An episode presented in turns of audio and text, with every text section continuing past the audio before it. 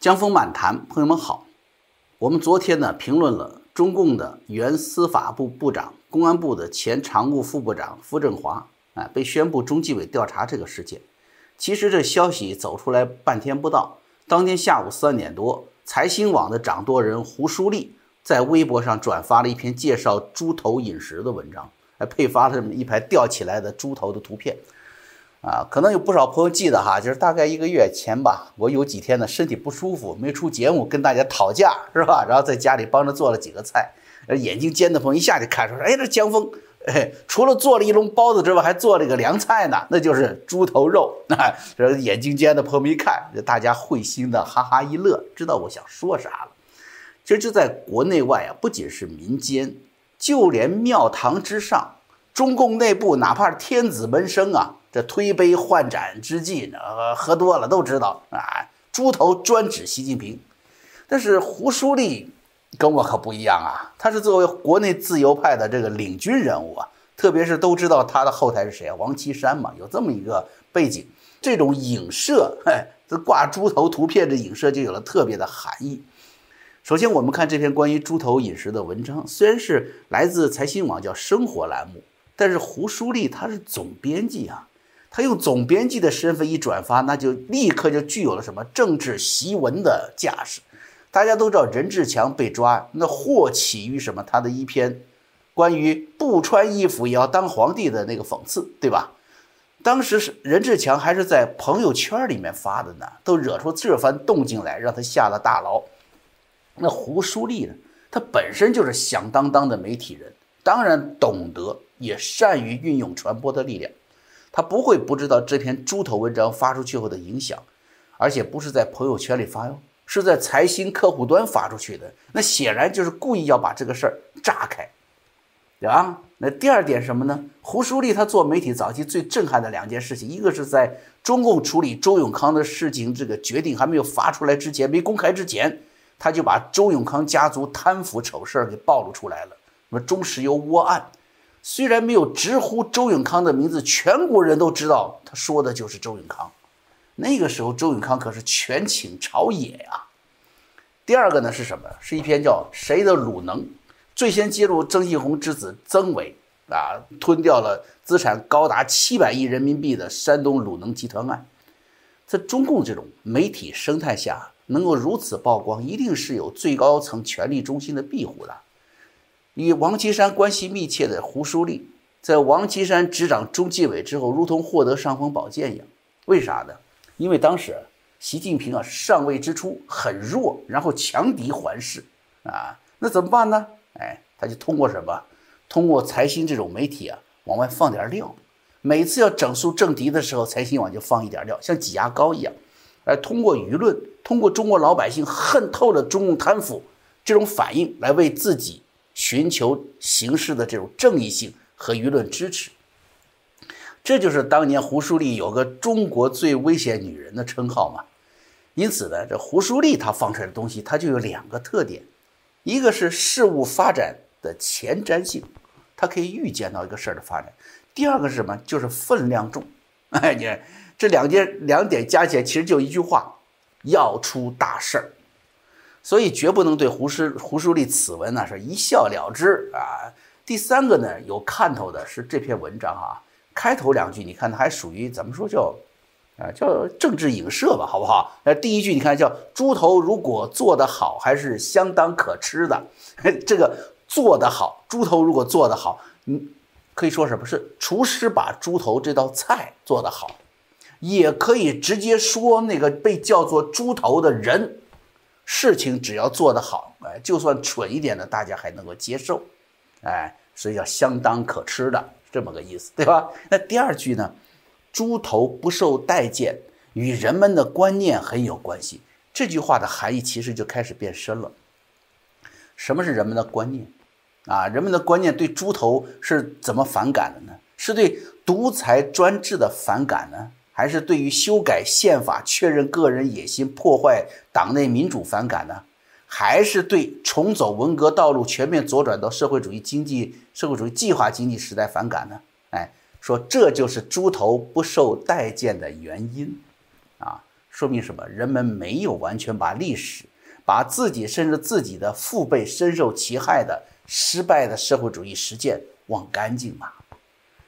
好吧，哎，那么你看这这两句话，我我解释了，所以这就是大家就会更清晰知道它影射的含义是什么了，哎，但它总体来说还是含蓄的，是吧？但是第三句就不那么含蓄，不那么客气了，也就是说，胡舒立已经不愿意别人费劲瞎猜了。这句话是什么呢？叫做背负着这等恶名，一般人谁还愿意在餐桌上与其建立战略伙伴关系？餐桌上怎么可能与吃的那个猪头建立伙伴关系呢？一定是与什么跟猪头一样的这个人建立战略伙伴关系嘛？是不是说的很明白了？是吧？就不光说菜了，说是这样的人了。哎，另外你想要说改革开放啊好啊，经济工作也好啊，甚至党务工作呀、政治方面，你很难把几任中共党魁分开，都是社会主义道路的这个。这个实践是吧？都是走着中国有特中国特色的社会主义，但是把中国做的世界上一个体面的朋友都没有了，这事儿前几任都没有做到。把香港一个国际金融中心变成一个难民输出地，前几任没有做到。把台湾逼成一个越来坚固的反共桥头堡，把这个脾气好、家底殷实的澳大利亚给惹毛了，把中华民族的宿敌日本给唤醒了。甚至把北约那么远的都招来了，把最先进的军舰都弄过来，在南海翻出一些浪花，那没有谁了，只有习近平。除了告诉大家啊，说要有大事儿发生了，这第三句话明摆着就是告诉大家，现在已经有人在指着习近平的鼻子，清晰的发出信号，骂的就是你，甭猜了，骂的就是你，啊，就等于是现在已经有人什么。在中央政治局，在最高层掀桌子了。咱们知道，这个从骂席到反席，再到倒席，这本来是一个过程。从大家这说开始有怨气发出来，再到什么反对你的观点，反对你的一些做法，再到最后呢，不行把你给推倒了，这是一个过程，对不对？但这个过程需要多少长多长时间呢？也许很长，因为什么？你看党内很早就有人开始骂了。二零一二年，他说所谓叫打虎反贪来建立自己的亲信、建立自己的利益的时候呢，开始就有人骂了，啊，但是到现在没有看到什么结果嘛，啊，但是现在这个骂胡舒立这一骂，也许很快，从开始骂到推倒，也许就一夜之间。为什么？关键我们看是谁在骂，谁在公开骂。都知道习近平现在内忧外患啊，朋友们。但是很多人都认为他就是什么，这个学历低嘛，小学生嘛，是吧？然后判断力差呀，啊，没有什么政治见识啊，没有什么远见呐，啊，说是这些造成的结果。实际上大家都忽略了一点，就是什么？那就是其实越是内忧外患，这种环境对独裁者越有利。如果他认定了要走独裁者这条路，那么他就会甚至刻意的去制造内忧外患的局面。这不仅是习近平个人做出的选择，更是中共这样的邪恶体制和思想体系打造出来的。你看毛泽东，毛泽东为什么会选择打朝鲜战争啊？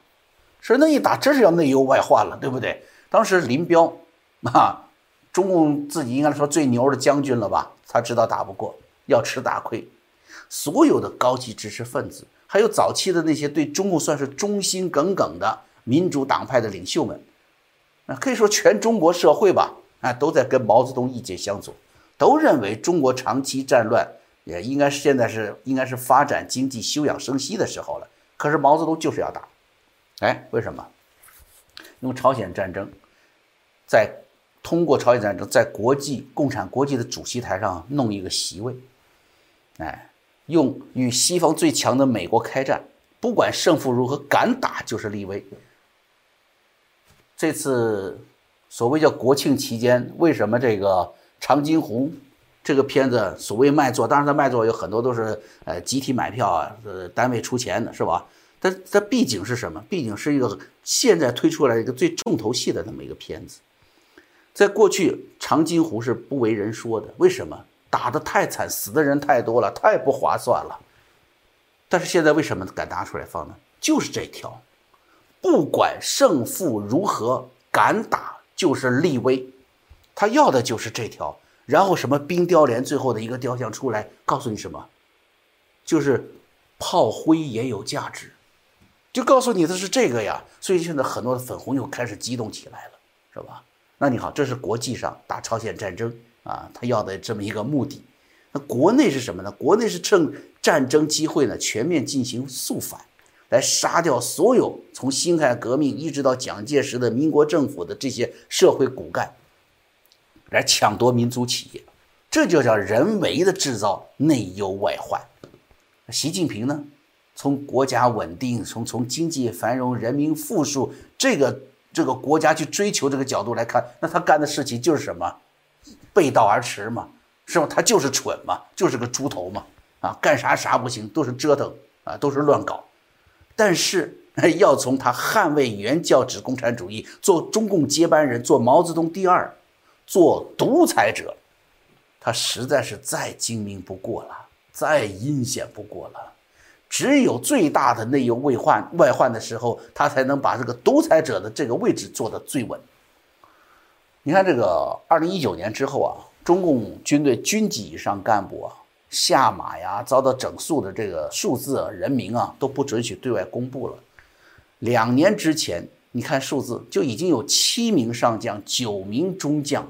被整肃了，两名，其中是两名是军委副主席徐才厚、郭伯雄嘛，是吧？总政主任，第一把手了，张扬；总参谋长房峰辉，作战的第一把手，哎，政治工作第一把手，作战第一把手都被拿下，空军政委被拿下，武警总司令被拿下，那国防大学校长也被拿下了。你就就这个规模和这个层次啊，已经在奔毛泽东的文革去了。已经奔斯大林对红军将领肃反那个规模去了，是吧？这是枪杆子。那么刀把子呢？到傅政华为止，还只是向整个政法系统最后核心展开最后攻势的开始。那笔杆子呢？前段时间李光满文章出来，我就跟大家分析过了。那明显就是跳过中宣部，直达各媒体，由习近平亲信中办主任丁薛祥操纵的。既然跳过宣传口，那么主管宣传的政治局常委王沪宁被拿下，看来也是迟早的事情了。啊，胡锡进不写还写了一个迎合王沪宁攻击李光满的反文嘛？是不是？所以你看啊，枪杆子、刀把子、笔杆子，习近平已经接近全面控制的极端了。那么习近平也必然迎来什么？必然迎来枪杆子、刀把子、笔杆子的全面反扑嘛？那么十一中共建政之前，咱们知道。这个这这房恒大的事儿，那恒大是在全国一二线城市都有房地产，然后呢，在各地呢都有跟政商联手布局的，它不爆雷了，然后又加上一个全国大范围的停电限电，这些都是可以直接引发全国性大规模群体事件的呀。那么这两起事件短期内还无法平息，即便是平息了。比如说恒大要花多少钱平息这个？比如说停电这事儿要花多少钱去买些冤枉的、价格无比高昂的进口煤回来的？那也会让中共财政现在什么这么困难的情况下再扒一层皮。习近平安全，他他是原来是想依靠自己的新四军来保驾护航嘛？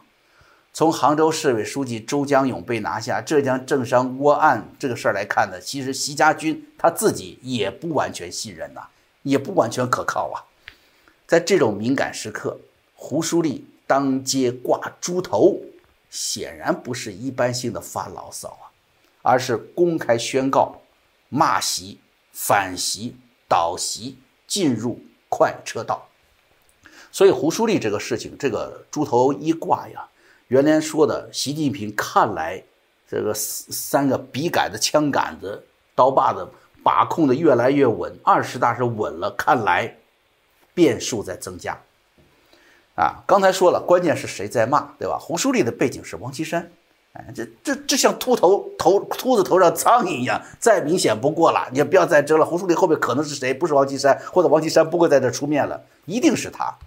王岐山作为习近平曾经最忠诚的盟友，甚至可以说是辅佐习近平坐稳了龙椅的最大的功臣，会反习吗？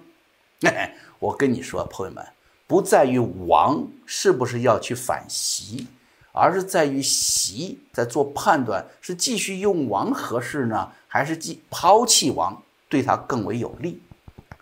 你看毛泽东思想，谁提出来的？毛泽东红太阳谁给捧红的？刘少奇，从延安时期干起来的嘛。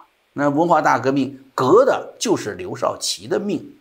万寿无疆谁喊出来的？就是那个被称为永远健康的林彪嘛。毛泽东当时文革拿下这么多的老干部，那么多的老军头，他不怕别人造反呢？当然怕。但是林彪在啊。林彪用军队保障了毛泽东的执政安全，保障了他可以胡作非为。结果呢，还是被毛泽东算计，摔死在蒙古的草原上了。历史上，刘邦对张良也一样啊。你看那个谁，毛毛泽东床边放着明史，他当然熟悉朱元璋让长了痈疮的徐达吃蒸鹅的那个典故。咱们都知道，这个中国人说这个鹅很大热气的，吃了那个毒疮是发作要死的，是不是？那说明了是什么？朱元璋就是要徐达去死啊，让自己的第一功臣去死啊。人们总是按照惯性去判断，说王岐山是习近平的功臣，所以王岐山不会反袭。其实最危险的就是他，如果他不危险，他就不会在国际社会面前，在今年四月份博鳌论坛上啊，要知道那论坛上都是王岐山的哥们儿啊，国际金融界大佬。政商界大佬都是他的老面孔、老关系，他不怕丢人呐。他竟然如此卑微的对大家说：“我只是临时主持人，只是习主席的报幕员。”这人要到什么份上才会说这种卑微的话呢？就是感受到架在脖子上的利刃了，不然不会说出这样的委曲求全的话。不仅这个，八月份《求是》杂志放出来啊，习近平亲自说了：“小心王明、张国焘。”张国焘在党内多了去了啊，枪杆子、刀把子都是张国焘，是不是？党内不少干干下去的也不少。但是王明这样的人物呢，都知道王明为什么这个能够跟毛泽东争权呢？就是因为他有个国际背景啊。斯大林，共产国际，当下俄罗斯肯定是不再具有对中共政治生态具有影响力，不再是国际背景了，对不对？那么影响力最大的呢？中共的权贵们都要去攀附的，是美国，是华尔街的财富。那么这个国际背景谁有？王岐山，别无他人。所以朋友们，胡舒立这个挂出来一个一排猪头啊，绝对不是说自己就突然就好吃这一口炫耀厨艺啊，而是什么？王岐山授意他做的，该到时候把猪头拿出来晾晾了。啊，这真是一个朋友们有意思的国庆长假啊！全国都饱受停电之苦，感受到黑暗的时间越来越长的时候，这中共党内斗争却突然白热化，突然明晃晃的暴露在表面，暴露在世人面前了。啊，好，今天节目咱们就做到这儿。明天呢是星期三了啊，我有个立牌节目叫“风味周三”或者叫“江风书院”吧。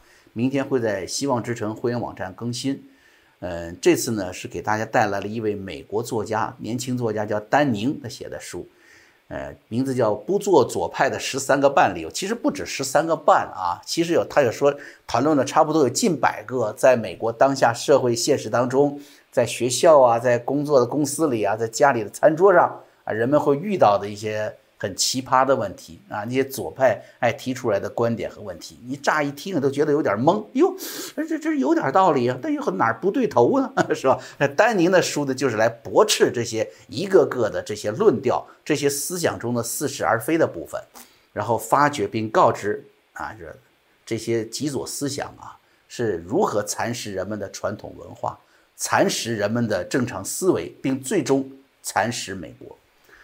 最终呢，与共产主义合在一处，来控制全人类啊！所以欢迎大家去看啊。那么今天的江湖漫谈就做到这里了，朋友们，下回见。